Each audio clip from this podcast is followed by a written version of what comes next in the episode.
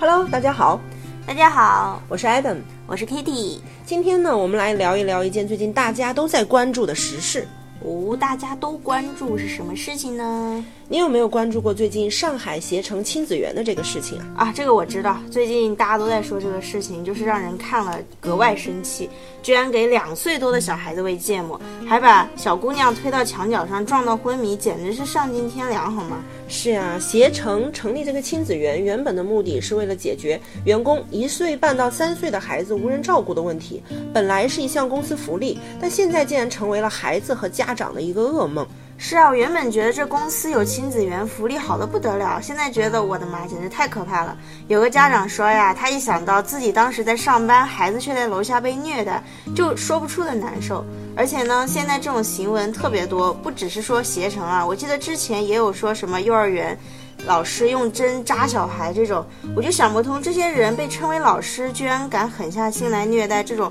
话都说不清的小孩子，你说是不是？现在让人都不敢把自己的孩子送去幼儿园了呢？对呀，不过我相信啊，大部分的老师都还是有良知的。但是我们首先家长要坚定一件事情，就是孩子的事情无小事。在这携程的事情里呢，很早就有端倪了，因为小孩被打了会有伤痕，然后被喂了芥末也会拉肚子，甚至有些孩子还因为这些事情住院了。那我们当家长的一定是最了解孩子的。这虽虽然上学的时候会有各种各样的一个不适应，但是如果我们觉得不对头，一定不能忽略。对，这就是教育我们要做一个难缠的家长。是啊。该难缠的时候还是要去做的，而且而且如果发现虐待，一定要及时止损，把孩子的心理阴影降至最小，让他明白你没有犯错，你只是遇见了坏人，而且这个坏人必然会受到惩罚的。当你遭遇不公平的时候呢，爸爸妈妈能保护你，家是你无条件信任的一个避难所，你所受到的一切委屈都能得到伸张，这样才能让孩子的无辜被虐心理的伤害降至最小。是啊，本来是应该这样的，但是有些家长呢却不是这样做的。他们发现自己的孩子被欺负的时候，反而是去讨好老师，甚至去送红包。可能是觉得这学校好不容易进去了，不能因为这么点事情而被退学。是的，但是这无异于助纣为虐呀。当他发现他这种没有职业道德，甚至可以说是丧尽天良的行为带来的反而是讨好和红包的时候，你觉得后面还会有什么很好的结果吗？是啊，这样让一些可能本来忌惮的老师，也可能去学着去虐待学生呢。对呀，所以对于我们家长而言呢，我们是孩子的保护神，我们应该怎么做呢？相相信孩子，相信自己，对孩子的事情不妨吹毛求疵一点，从小告诉孩子，被侵害一定要告诉我们父母。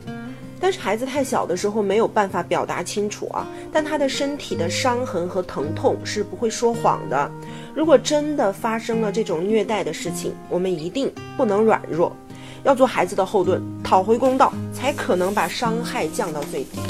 没错。那么我们现在呢，从保险这个专业性来聊一聊啊，就像这种虐待小孩受伤了，是不是我们的意外险是可以保障的呢？啊，是的，这个意外伤害保险保障的是外来的、突发的、非本意的，而且要是非疾病的，是身体受到伤害的一个客观事件。